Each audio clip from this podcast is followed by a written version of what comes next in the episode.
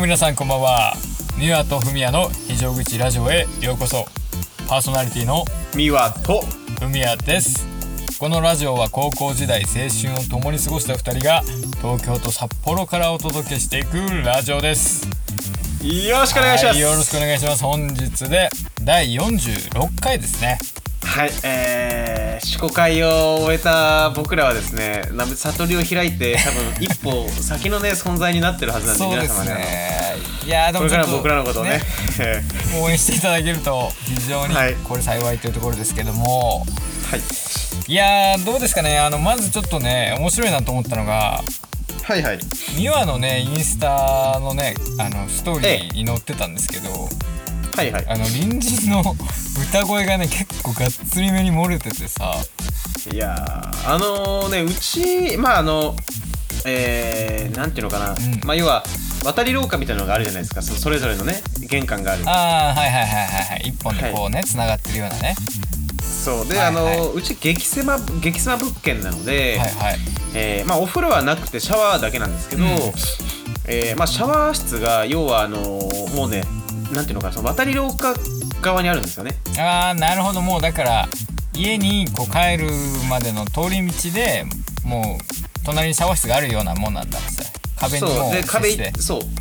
壁一枚向こう側が渡り廊下でしかもそこに換気扇がついてるので なるほど。あの、まあ、全然声漏れるんですよね。うんうんうんうん。でまああの昨日ね確か夜僕がちょっとこういろいろと、えー今やることもあって軽くちょっと家の前で、まあ、ベンチでも座って、えーうん。ちょっと一息ついてじゃあまあ家戻ろうかと思って、はいはい。あの僕は2階なんで階段上がってったんですよたったったと、そしたらんなんか聞こえると思ってこれあえっ、とあ多分その大きい音で、うん。あのなんかまあ玄関近くとかにスマホとか置いて再生してなんか洗い物でもしてる人がいるのかと思ったんですよ。ああなるほどね。はいはいはいはい。そう。で寄ってったらなんかどうやら僕の隣の部屋の人が、うん。あのなんか歌ってると。でこれはあれ？と思ってちょっと耳澄ましたら、まあ、うん。シャワーのねピチャピチャピチャって水の音と一緒にすげえ気持ちよさそうに歌ってる声が聞こえてきて。いやもうノリノリな感じだったよねそうなんですよ、であのなんかどうやら「猫」っていう曲らしいんですけど、はいはい。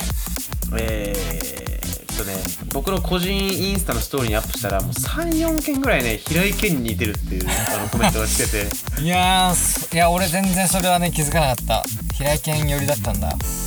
そうなんかすごいこう歌っててだなどれだけねあの後も歌ってたかちょっと僕はもう部屋戻ってるのわからないですけど まあただ僕がねあの騒音全く気にしないタイプなんであのうるさくても別にあんまり気にならないタイプなんですけどこれね気になる人だったらね結構ブチギレ案件だと思うんですよね。いやーどうなのかね。いやーでもそうか気にする人は結構気にするもんね。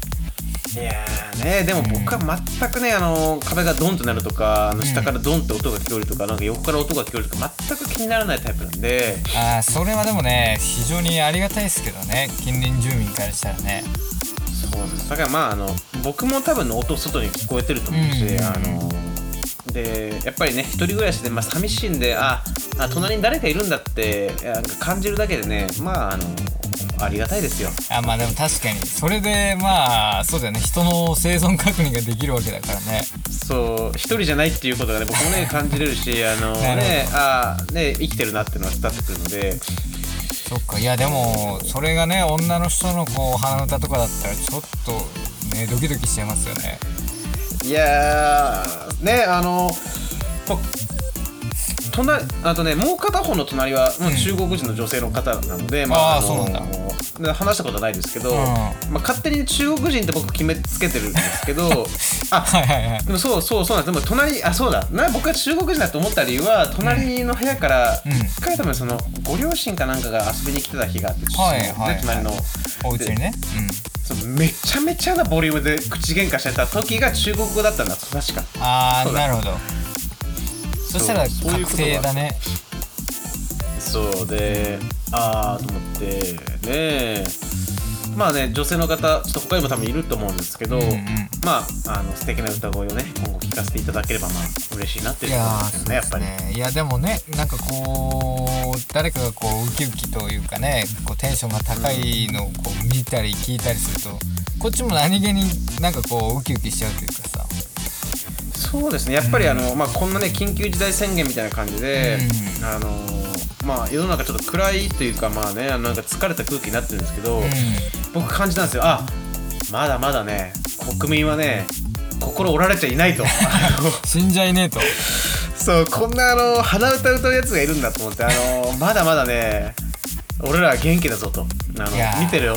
コロナネットをね。あの本当そういう気持ちになりました勇気もらいましたよ。いやー。で僕もねあの職場でね、まあ、仕事をしてまあ、はいはい。お昼休みにねあのー近所にコンビニがあるんですけど、うん。まあ、そこに行こうかなと思ってこう歩いてたらこうはいはい。曲がり角からこう少年がねこう歩いてきたんですよ。曲がってね。はいはいでそれまではね依然普通だったんですけどなんか急にあのスキップを始めてですね。はいはいはい。でもう一人でですよ。一人でこう唐突にこうスキップを始めてもうずっとね長いことスキップで歩いて消えてったんですけどはいはいはい。いやよっぽどいいことがあったんだなと思って。なかなかないじゃないですか、そうですね、うん、いやそれがまあ金玉の位置がちょっとあんまり良くなくてジャンプしてこう下ろしてるのかもしれないですけど。あーなでも僕らもありますからね。ちょっとこうなんか位置気に食わないですけどちょっと片足クイックイッとこうねいやって腰をちょっとこう動かしてみたりとかありますからねやっぱり。もしかしたらそれかもしれないけどうわよっぽどいいことあったんだなと思ってね。いやまだまだ日本も捨てたもんじゃないなとね思いましたそうです。だからあのーね昨日歌ってた人も多分完全にね、自分の世界に入ってたと思うんですけどあのーそのまあ単純なね鼻歌がうん。その世の中のねあの思いもよらぬ誰かをこう勇気づけたりっていうねいやあの まあいい効果を生んだっていうことでねあの、まあ、まだまだこの国も捨てたもんじゃないなとそういうことでした、いやーそうですね。いやであとねちょっとねあの、ええ。これ話したいなと思ったんですけどはいはいはい。まあね本当はこうあんまり大きい声で言えないんですけど、ええ。あの小樽っていう、まあ、札幌の隣の町があるんですけどえそこにねあの先日アイスクリームをね食べに行ったんですよ。えいいですね。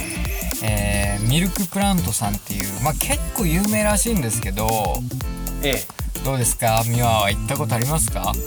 えもちろんありますよ。あのーミルクプラント、ええ確か坂の途中にあるとこじゃないですか？ミルクプラント。そうですそうです。あのー市役所とかねその辺に上がっていく結構急な坂のまあそうですね。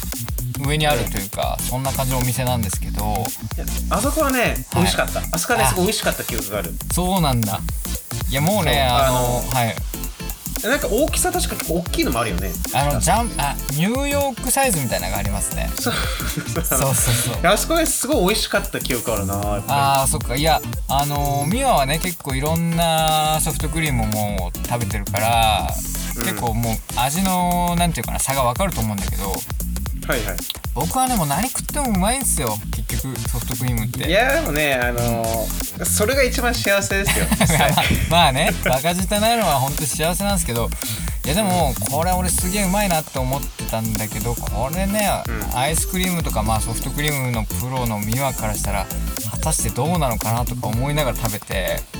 いやいやでもすごい混んでましたよ。ーそう。で、うん。えっとね僕も確かあの、うんえー確かねああれですよ。東京に住み始めて帰はい。省した時に、なんかちょっと小樽に遊びに行きたいなみたいな時があって、その時確かなんか女の子と一緒に行ったんですよ僕。はいはいはいはい。あのでえーっとねあの小樽鳴門？鳴門でナルト鶏のあーそう鶏半身ね。あるじゃないですか、はいはいはい。半身揚げを食べてでいね。なんか甘いもの食べたいなとなったんですよ、うんうんうん。その時。はいはいでそうなりゃ小樽で人気のあるところに行くしかないと。僕はねソフトクリームしかないと思ったんでえーあのそうですね。ーそうでミルクプラントに行って食べたらあこれはうまいのでやっぱりね北海道の牛乳はねいいぞと。うんやっぱ違うもんなんだね。そう。あーそっか。えっとね確かねいやーあのね完全に覚えてるわけじゃないけど、うん。印象としてはある程度いい具合のね、こまあ、こってりしてるわけじゃないですけどいい感じの濃さとさっぱりさのねちょうどいいバランスなはずだったんです確か小樽あのあー。小樽ミルクプラントって。だからねあの僕もねそういうふうにミワがこう味の分析してるのをこう猿真似でさ、は嫁の前とかでさ「いやこれちょっと油分多めだな」とか言ったりするんですよ。はいはい。で俺の印象はちょっとこってりっていうかそのあのまあくどいまでいかないけどうん。あこれはまあ俗に言うその油分多めソフトクリームなのかなと思い思ったんですよねミルクプラントさん、うんうんでもね別にあのくどいとかじゃなくてまあ美味しく最後までペロリといけたんですけど。そうそう。そうまあでもちょうどいいバランスのお店なんですねそしたらねきっとね。そうだった気がするんですよね。あのまあおこれはもうちょっと大きくても食えなんか僕は普通のサイズだったはずなんですけど、うんうんうん。まあ普通のサイズも割とボリュームあったと思うんですけどね。あのそうだね。まあそうもう一個大きくても全然いけたなって、まあ、久しぶりのソフトクリームってのもあったんですけどいあー。けたなって思った記憶があるのでいやしかもあの価格がかなりリーズナブルでさ。そうそうそうそそうれでサイズも結構展開がいっぱいあって味もいっぱいあってね、あここねいいなと思いましたねあれいやいいっすね。ソフトクリーム食べたいっすね。いやーでもねその偶然にもその帰りあのナルト屋でねザンギ弁当買ってね帰ったんですよ、はいはい。いや美味しいですよねやっぱりあの。美味しいですけどね。ちょっとねだこれだけ言わせてほしいんですけどはいはい。あのーそのまあ全部が全部じゃないと思うんですけどうん。米がねべっちゃべちゃだったのよ伝統の。あえっ、とそれなにあの密封してたから米の水蒸気が戻ってきてべちゃべちゃになった時の炊き方がってこと？炊き方もの問題だねそのなんだろうねおかゆまではまあいももちろんいかないんだけどはいはいはい。もうなんだろう舌でこう圧迫したらにぐってこう 潰れるぐらい柔らかい 米だったんですよいやーなんかフミヤさんの顔色が悪くて、ん。あのお店の人がちょっとおかゆ状にしてあげたっていう気遣いかもしれないですもしかしいたら。やもしかしたらね。いやでもねいやあれほんとまあ僕お店にクレーム入れたりするあれじゃないですけどうん。あれねせっかくザンギめちゃめちゃうまかったのにねほんともうあれ久しぶりにムカつきますよなこれと思っていやー多分あの店主がねあの気遣ってくれたん金玉に違う違う違うんですよ。金玉に一応多分ちょっと直してる間に水間違って多く入れちゃった。んですよなるほどね。それはしょうがないわ。そうそうそれはしょうがない。いやーでもねお僕はねあのちょっとね話膨らましちゃうんですけど。いや全然全然いいですよ。いや小樽はねすごい思い出があって、はいはい。あのーそれこそ高校生1年生ぐらいの時に、えっとねまあ、バイトとかを確かして、で初めてまあようやく自分のねちょっと大きく使えるお金ができた、まあ大きくって言ってもそのねあのまあいくらかですけど、ん。まあ、バイト代でねちょっと自分でねちょっと遊べるとかご飯食べに行けるとかお金ができ沢がね。そうなって確かその時僕一人で、うん。あの高校1年生だったと思うんですけどね、あの一人 JR 乗って小樽行ったことあるんですよ。あーあでもそうだよね。小樽 JR で行ったことあるってなんかこの前かこの前前かで話してたよね。そうで一、人でね小樽行ってすごいな JR 一人でこう電車乗るとかもなんか初めてだったんで僕中あー学校の時とか全然ね出かけたりとかしないタイプだったので、うわーってなんか素敵だなと思いながら海とかね海沿い通るじゃないですか。ああそうだね。海見えるね。そうではなんか素敵と思って小樽降り立ってあの駅前歩いてえっとねなんか旧路線のあの線路歩けるところねありますね。そうそういうところ歩いたりとかしていろいろ回って、うん。ちょっとね何を食べたかはねもうね覚えてないんですけど、うんなんかいろいろ見て回ったりしてすっごい楽しかったなって思いがあって、初めてあの高校生でできた彼女を、うんその高校で僕遅かったね。高校3年生ぐらいの時だと思うんですけど、えー彼女と2人でですね懐かしいですね。そう小樽に行ってですね、向こうのねその元カノさんがね、うん。えー当時の彼女がねあのなんか食べたいところがあるっていうところではいはいはいはい豚確か確かですけど豚丼のお店を見つけてくれてて。ああそのも元カノさんの方がね。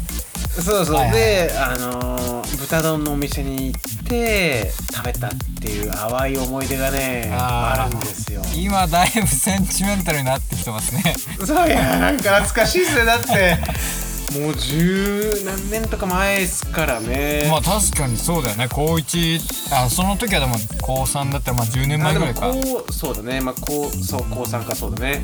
で懐かしいな。なんかねねよかったな。二人でね。なんかこうそんなにさすごい遠いわけでもないけどうん。札幌にはもう間違いなく存在しない風景があるわけじゃないですか。海があってさそう。でなんかこうね運河のところ行ったらこうお店で商売してる人とかがいたりさ、うん。なんだろうね異世界観じゃないけど。そうでななんんかかちょっと異国文化っていうか空気もあってさだからその当時まだうん。本当ね世間知らずだった僕からしたらすごいねあ全然違うエリアに来たっていうあーわかる。感覚がありましたね。なんかあのーすごい自分はドキドキしててさなんかその辺の人とかにどっから来たのとか聞かれんじゃねえかなとかさドキドキしながらうん。歩いたりした 記憶はあるな。いやー懐かしいな。なんかちょっとだからねもうそういう何も知らなかったあの頃にはねもう戻れないと思うと あのでもうあれっすよ。だからフミヤさん小樽行ったのにね米の柔らかさで切れるし、ほんね、とねあれは許せない。マジで。いやーいやでもいいっすねだからでもは本当あのーさらにちょっと話題広がっちゃうんですけどい、美和はね知ってるかちょっとわかんないんだけどうん、今ねコロナはねすごいじゃないですか。はい。だから小樽すごい大打撃を受けてましてええ今ねなんと第2の夕張なんて呼ばれてますからね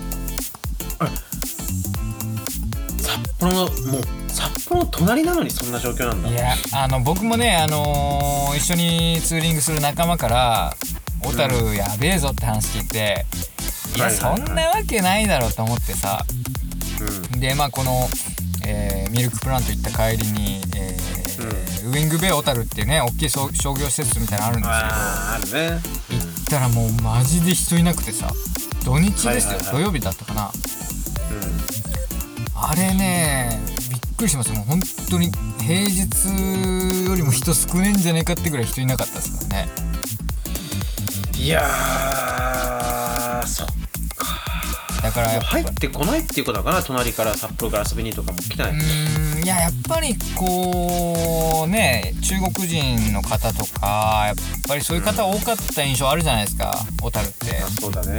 うんでまあそういう方も来なくなってで修学旅行の行き先で結構小樽って多かったと思うんですけどうん。まあそれもね軒並みこうキャンセルになってっていうのがあってなのかもうかなりね今小樽は寂しいような感じになってますよ。いやーちょっとうん。まあ次戻った時はちょっと久しぶりにねあの現状を見にというか顔出してみようかなってそれ聞いて思いましたね。いやもうね食べ物もね美味しいものいっぱいあるし景色も綺麗だからね、せっかくね行けるタイミングがあるんだったらぜひね行ってほしいですね。僕もまあもっと行きたいところいっぱいあるんですけどまあいかんせんねこんな状況だからあれででまあちょっとねだからそういう観光で栄えた町っていうかもともとはニシンの町ですけど、まあ、今観光でね食べてる町はやっぱりやっぱり大変っていう感じですね。いやそっかまあ小樽水族館とかもじゃあ結構きついよね多分ね。あーどうかな。水族館はねしばらく行ってないですけどもしかしたらかなり空いてるかもしれないですね。いやちょっとまあね。あ僕らができることはまあ、うん。コロナが落ち着いたらいっぱいねあの行っていろんなもの食べたりとかねあのそうっすね。買ったりとかしてあげるってところなのかなと思うんですけど。はいはい。まあどこもね多分、ねと僕もね東京ですらねあのまあ東京だからこそかもしれないです。家賃とか高いっていうのあるから、あのはいはい。まあいろいろとね久しぶりにこうどこどこの駅どこどこの駅って久しぶりに行くと駅前のねうん。ビルがすごいこうもうテナントが空いてたりとか、うーやだね。そうちょっとねは髪の毛を切りに原原宿までね一丁前に原宿までちょっと先日、まあいねい行ったんですけど、うん。じゃあ駅をねもう出た瞬間目の前にあったカフェとかもねあガランって開いてたしあとは、えーそうなんだ。その竹下通りって一番ね原宿で人が多い通りみたいなところの結構前からあるようなお店とかももうね全部なくなってたりとか結構すごかったね。いやすごいね。やっぱでも東京そうか。こっちよりもお店のね毎月のかかるお金って多分全然違うだろうからさ。そうね。でもまあっていう中でその歌声を聞いてねまだまだねそうだね。俺たちは負けたわけじゃないって感じたまあところですよ。すごいちょっとねあの、ん最初の小話で結構盛り上がっちゃってまいやそうですね。あいいねでもね。なんか小樽とかそういうところちょっと昔の懐かしいエピソードがちょっとあれば今後話していけたらと思ああ、まそうですね。あの北海探してお道きますから。エピソードね話していきましょはい、でちょっとね、うん。時事ネタサクッとちょっと終わらしてあの、はい。メインのテーマに移れればと思うんですはい。けど、えー一応宇宙のニュースで持ってきてます、えーお宇宙ね。ちょうどね今日のニュースなんですけど、はいはいはい。えー26日にうん。珍しい、これなんかすごいいっぱいこういうのあるなと思うんですけど、あのえーレッドスーパームーンが出現するってことで、26日今月の。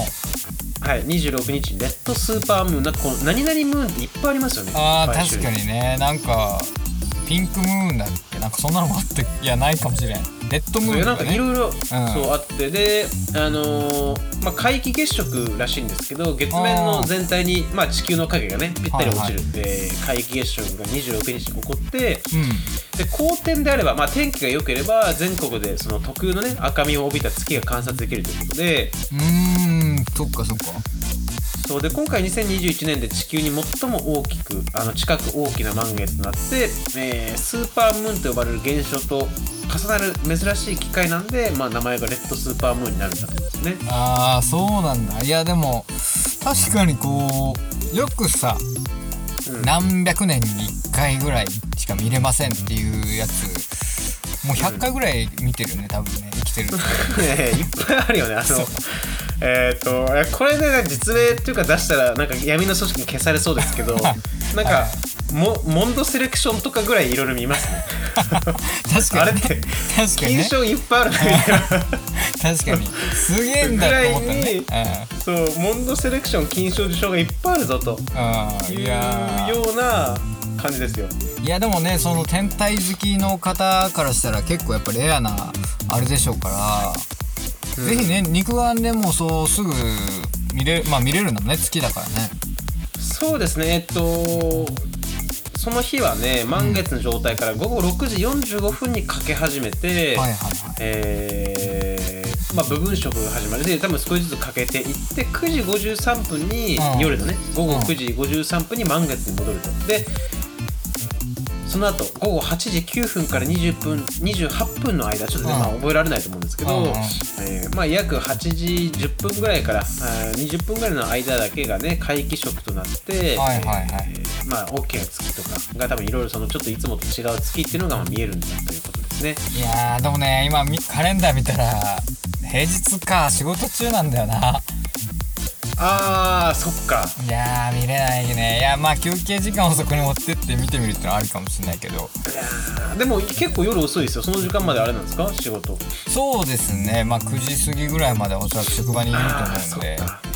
いやでもちょっとねせっかくこういう機会ですから皆さんでちょっと空を見上げてみるってのはねいいかもしれないですね。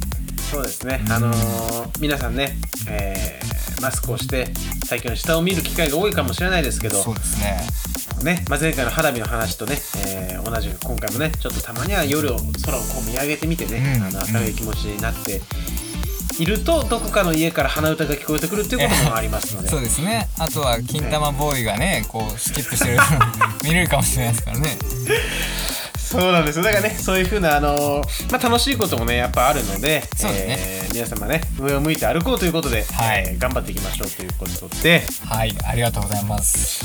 はい。いやーいいですか？今回のテーマなんですけど。はい。いやーあのねちょっとね テーマ僕が最近まあハマってるっていうのでちょっと選んだんですけど。ああいいですいいです。えー、っとねアニメをね結構見始めて最近。はいはいはいはい。まずはね「キングダム」ですよいやーもううんコココココなんですけど。はいはいはい。あの「キングダムね」あのー今第3シリーズ。シーズン3か。はいはいはい。まで行ってるんですけどまあ皆さんね見てる方はもう分かると思いますが第1シーズンはかなりこう作画が僕好きじゃなくて、はいはいはいまあはい見れなかったんですよ全然。なんか結構あのー 3D 系みたいな感じだったっけ？いやそうなんですそうなんです。もろ 3D でちょっとね安っぽいんですよ、うん。でシーズン2になるとあのーなんていうのかな。大事な場面はアニメなんだけどモブキャラとかうん。あとはこう大群で動くシーンとかは 3D になっちゃうんですね。はいはいはいはい。でこうねなんかねやっぱりなん安っぽいなと思って。まあでもシーズン2でだいぶ変わったんですよ。うんそして今シーズン3はいはい。作画がめちゃめちゃいいんすわ。シーズン3って今どこら辺ですか？えっとですね内容で言うと。内容で言うと、リボックがあの合戦合戦国、えー合唱国をはいはい。立ち上げて今新国に攻め込んでるとこ。あーあのめちゃくちゃ危機みたいな時であのすげえ敵が強大なのが来てるみたいな。そうですそうです。あのー新以外の国が同盟を結んで新国をたた叩くというそうでうわーそこ見てあのね僕も一時期キングダム漫画読んでて、はいはいはい。えー途中まで読んでその後ぐらいまで確か読んだからそこはもう全部読んだはずだな。そこすっごい面白いいやそう。ねめちゃめちゃ面白いんですよそこで。ちょうどねそのタイミングでその作画がねすごい良くなって。で中にね、その 3D っていうかその CG3D のまあ描写もやっぱりあるあるはあるんですけどうんなんていうんですかね戦闘の描写とかもすごい良くなってて。はいはいはい。いやこれたまらんなと。いやーあの王毅将軍の側近の剣の音どんな感じだったっけ？なんかあファルファルファル？ファルファル？とね。あのなんかそう、ん。あのーファルファルファルって音を なんか科学的に分析したあーなんかチャンネルが確か YouTube にあって えっと物理チャンネルみたいなやつなんだけどファルファルファルってなるのはなんとかの法則が発生してるからみたいな、その円運動のなんかって解明をしてる人がいて、ファルファルファルファルって音が鳴るみたいな。いやでもね特徴的なあの剣術を使いますからね塔はねめっちゃ強いですよねあの人はいねやそうでまあねネタバレになっちゃうかもしれないですけどまあはい。王毅将軍がねこうああねそこか。そう。まあねいなくなってまあ唐唐がねその後引き継ぐわけですけど、うん。強いんですよこれがまた。そうねそこうわー。いやーなんだっけあの真にあのしあ主人公の名前が何だったっけ？秦ですねえっとそうだし真になんか最後ね王毅将軍がいろいろ言ってさ。そうだね。矛をね。あそこはねそう泣くよねあそこはねやっいやぱねでもね 3D だから全然泣けねえのよシーズン1は 全然ないそういやーちょっともう一回見たくなってきた久々にちょっと途中から見直して最新まで漫画を追ってみようかなと思いやいますよ。そうそうですね。あのどうしてもね内容がすごい今長いですから見返さないとこう、あれ誰だっけこいつってなりかねませんからね。人も多いからね。いやそうそうそう。生まれては消え生まれては消えを繰り返すんであの漫画は。映画とか見ました？あの実写のいや見てない。映画あるんだっけ？そういえば。映画実写であるんですけど。あそうだ。あのあれだ。橋本環奈があれやってるやつだ。あのそう過料店をやってる。そうだそうだそうだ。まあ、許せないですけどね僕は。うん。僕は断じて許すつもりもなありませんけど。はいはい。いやでもねあの映画すごい面白いんですよ実写。いやーちょっと見てみようかな。うんであのーその実写映画もなんとね第2作目がね今撮ってる最中ということで。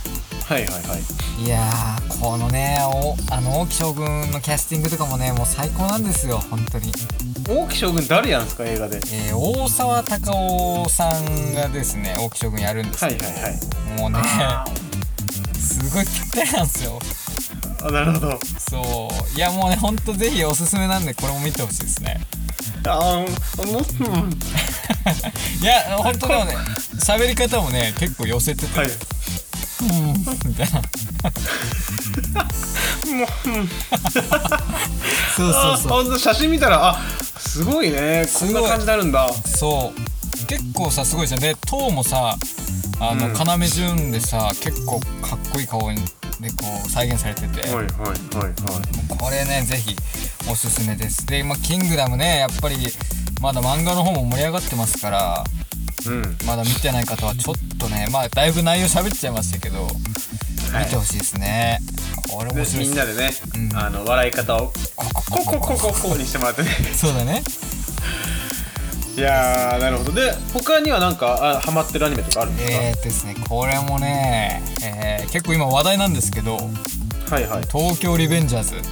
いやあれめっちゃ面白いらしいですね。僕ちょっとね、あのーだいぶ前に最初の部分だけしか見てないんですけど漫画とかもめっちゃ面白いとは聞いてて、漫画も面白いんですよこれあれはなんか確かヤンそのヤンキー漫画でなおかつ、あのタイムスリップするみたいな感じでしたっけ？そうなんですそうなんですそうなんです。ヤンキーとタイムスリップというかまあタイムリープ系を掛け合わせたねハイブリッド漫画なんですけど。よくやるすなんかそんなにすごいよく思いつくなってストーリーですよね。それヤンキーものにタイムリップが入ってくるっいやてすごい話ですよそうなのでねあのーまあ、僕漫画も読んでるんですけど、まうん。あ、だいぶ好きなんですよ。だいぶ好きでさ面白いなって思ってたんだけどはいはいはい。その漫画だと東京マンジーリベンジャーズって確か名前なんですよね。うんうんうん。でまあ内容も結構そのヤンキーっていうかまあ中二心くすぶられる内容でさはいはい。あんまりこう周りの友達にあれ面白いよなとか言い言いにくかったのさちょっとね。うん。ヤンキー漫画だし。はいはい。今からクローズ読んでみたみたいな感じでちょっと言いにくかったんだけどはいはいはい。ようやくこうアニメになって世間がこうすごいみんな見るようになってさうん。ようやくこうみんなと喋れるのがすごい嬉しくてさ。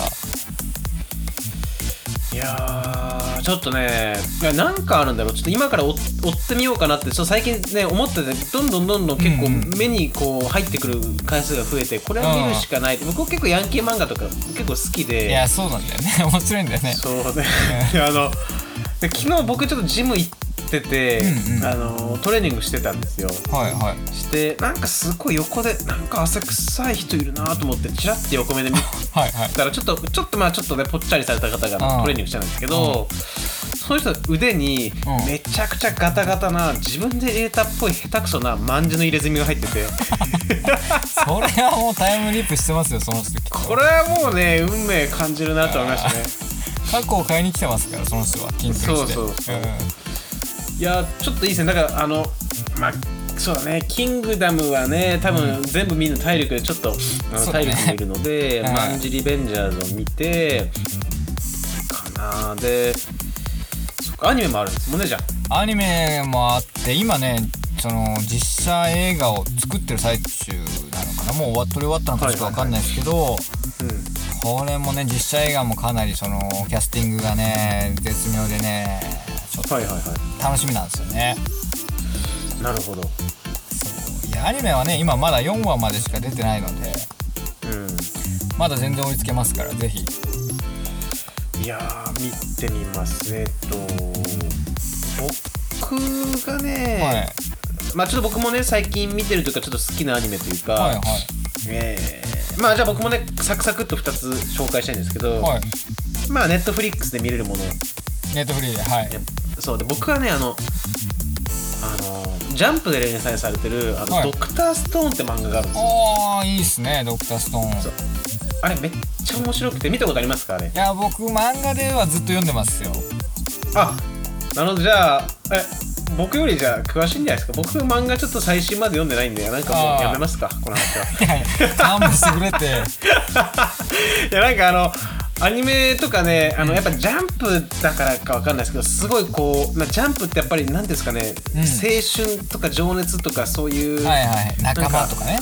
そう、ええ。勇気みたいなのがやっぱあってであれって結構ちょっと臭いシーンもありますけどなんか泣けるんですよ僕。あー泣けるかこれ泣けるか。いやあのなんかさうん。えっ、ー、と主人公のそのえっ、と名前なんだった？ちょ僕名前覚えられないですけど名前えっ、と千空だ。千空そう千とあの最強の高校生がいるじゃないですか。そう司くんの中で、なんだかんだこう絆があるみたいなさ。あー。そのなんかあの暗黙の了解があるみたいなね。お互いに。そうっていうところとかなんかいろいろお互いそうちょっと軽くまあネタバレするとお互い一緒に敵になるのに、うんまあまたさ共闘したりするじゃないですか、ああーそうだねっていう時のやっぱりなんか「千空」みたいな。あと「司」みたいな。お互いをこう信用信頼してる感じがあのー僕らみたいだなと思って。なるほどね。なるほどなるほど。いやいやまあそうだからあのなんか、えー科学の勉強にもなる。であと、ね。熱い熱い気持ちになりたいっていう方はドクターストーンであともう一つねこれはい。古いアニメなんですけど、はい古いっていうかまあ古い漫画をリメイクしたアニメで、あの僕らがもう本当ちっちゃかった時にもうアニメやってたんですけど、うん。えー中華一番中華一番。知らないいやー聞いたことあるけどね見たことないわ。あれねあれめちゃめちゃ面白いんだ子供の時すっごい好きであの、うん。まあ、料理漫画でその要は主人公の劉真央信っていう、うん。少年がいてあで、まあ、お母さんがねすごい優れたあの、しまあ、厨師そのね調理師だったわけですよ。ああなるほどなるほど。そう。でその血を受け継いで、まあ、どんどんどんどん躍進していくんですけど、うん。その中国には特級厨師って言って要は料理のまあ最高峰の免許みたいなのがあるんですよね。要は試験みたいなのが。あそれは現実に存在するやつなの？そう調べたら現実に一応そういう制度あるみたいですね。へーあのそうなんだ。なんか中国でも何人かしかいないみたいなのが、まあ、あるみたいなんですけど、はいはいはい。その本当そのやつがあってでそれを最年少で、まあ、特級厨師になると。はいはいはい。で最年少で、まあ、ものすごいその要はもう最強の国家資格みたいなのをね まあ言い方ちょっとあれですけどいやまあ持っるうん。たそう調理師みたいなのがいてそれをね全国をこう旅しながらさ、えーあこれがまたね裏裏料理会っていうなんかさめちゃめちゃ名前のそう名前めちゃめちゃダサいんですけどあの料理で世界を、まあ、中国をね支配しようとしてる連中と戦うんですよ。ああその裏の世界のやつだね。はいはい。そう。あででもそのね面白いのが料理の演出が良くて、うん。あのビッグバンシューマイとか、えーはいはい。なんかフェニックス何々とかああのはいはい。そういうなんかコメットチャーハンとかそういうすごい壮大な料理なんですよ。あーなるほどね。そう。であんまり現実まあ的すぎない感じなんだ、そうん。あの確実に無理な料理が多くて、はいはい。あのーなんかパカって蓋を開けたらふわーって光が出てきて あのーはいはいはい。そう米が空を舞って皿に乗ったりとか。あー結構ファンタジーな感じなんだね。でもねめっちゃ美味しそうなんですよあの。あーちゃんと美味しそうなんだ。でそれで食べた人たちがみんなよだれをバーって垂らしたりとかもうなんか 汗かいたりとか泣きながら食べたりとかなんかそのなるほど。食べる人とかの演出がねすごいんですよ。あーいやーでも結構あれですよね人気漫画じゃないですかこれあ見てますか？中華一番はもう名作ですからね本当に。いやーねいやこう絵柄とかさこう、うん。表紙は見たことあるんですけどうん。中身まではね見たことなかったですね。気になるあのー何人かで旅をするんですけど、はいはい。えー主人公の劉真央信あと特級麺天使っていうねシューマイとか、はい。その要は餃子系のああいう皮で包む系の料理の、えー最高峰の資格を持った特級麺天使のシェル。はいはい。あとはもともと裏料料理界にいたけど、ん。えー劉真央信と戦ってこちら側に戻ってきたああそういうのもあんだ、えーそうえーっ、とね名前がね、えー忘れた。えーっ、とね まあいるんですよ。そのすごいはいはい。強いやつが、であとはえー劉真央信の弟子みたいなシローっていうなんかこう汚い子供とあいるねそういう。のいや本当にいやそうあいるんですよ。はい。なんか「マオニー!」みたいな。いうのがいてあとはまあ女の子がいるんですけど名前がちょっと思い出せないです見てるのに。結構いるんだね仲間が。その仲間が何人かいてその一行でねあのそういうなんか龍門神一行が裏料理界と戦ったりするんですけどそういう壮大なストーリーです。だから、あのー見ていただきたいいやーなんか寿エンパイアをこう彷彿させるような。いやいやいや。寿エンパイア見てますか？今めっちゃ面白いですよ本当に。いや今もうねちょっとしばらく休んでますね。いやいや今あのー大江戸寿司職人バトルみたいのが開催されてて。はいはいはい。そんなのねえだろって感じなんですけど。あのー毎回寿司バトルしてるんですけどいや寿司で戦ってそう。あのえ江戸一番そのなんか江戸っ子一番の寿司を決めるみたいなその最強の寿司バトルが今繰り広げられててやってますか？ら見てくださいよ本当に。それはでもまだまだあれなんですか？最後の戦いみたいな感じではないですね。いや全然多分こっからまだまだ続きますよ。いやでもやっぱりさ食べ物漫画ってさやっぱりこうバトル漫画とかそういうのと比べるとなかなかこう手が伸びにくいというか。なんいかやーでもね、名作多いですからえっ、と中華一番でしょ？えーそれこそそのバンビーノ。うんバンビーノね。はいはい。えーまあ焼きたてジャパンとかそういうのも面白いっていうし。ああとはね寿エンパイアですよやっぱり。まあ入ってきますよねあれは。いや面白いから本当に寿エンパイアは。いやあとジャンプにもなんかありましたよね。あトリコとかもありましたしまああれはだいぶちょっと違いますけど。うんあとなんかなんだっけな。なんだかいやあ思い出せないですけど。なんとかの相馬とか。ああそうだそうだ。直撃の相馬みたいな。なんこれなんて読むんだったっけな。あれなかんかね直撃らしいですよそれ。直撃の相馬なんだ。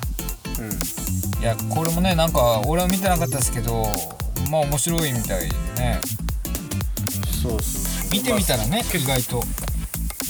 あでもなんか漫画ってさこう、うんあの読み始めたら結構全部読むの時間かかるからなんだかんだどう読むかって選択肢があるじゃないですか僕らにも。いやまあそうですね。悩みますよね。だからやっぱりある程度こうねあれ面白かったこれ面白かったって話聞くと、うん。まあ手が伸びやすいっていうのがあるので、そうですね。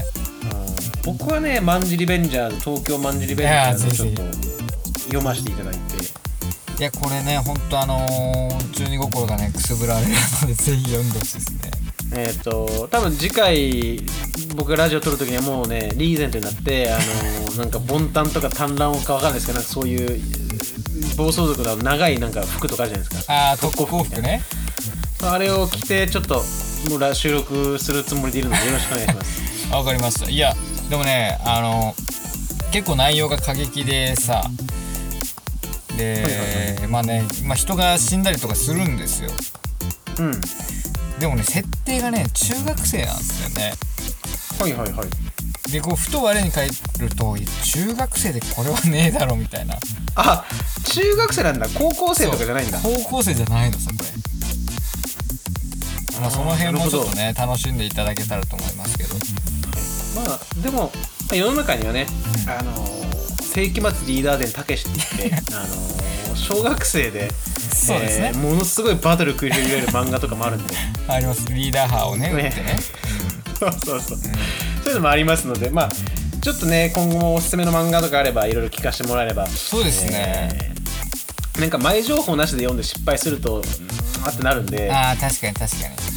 そうちょっと面白いのがあれば、まあ、今後も共有していけたらいいんじゃないかなと思いますはい、ね、ぜひねまああの視聴者さ視聴者様の中にもあの、はい。おすすめの漫画なんかあればぜひ教えていただければなと思いますので。はい。最近ちょっと DM の方が全く来ませんからね。ちょっといただきたいですね。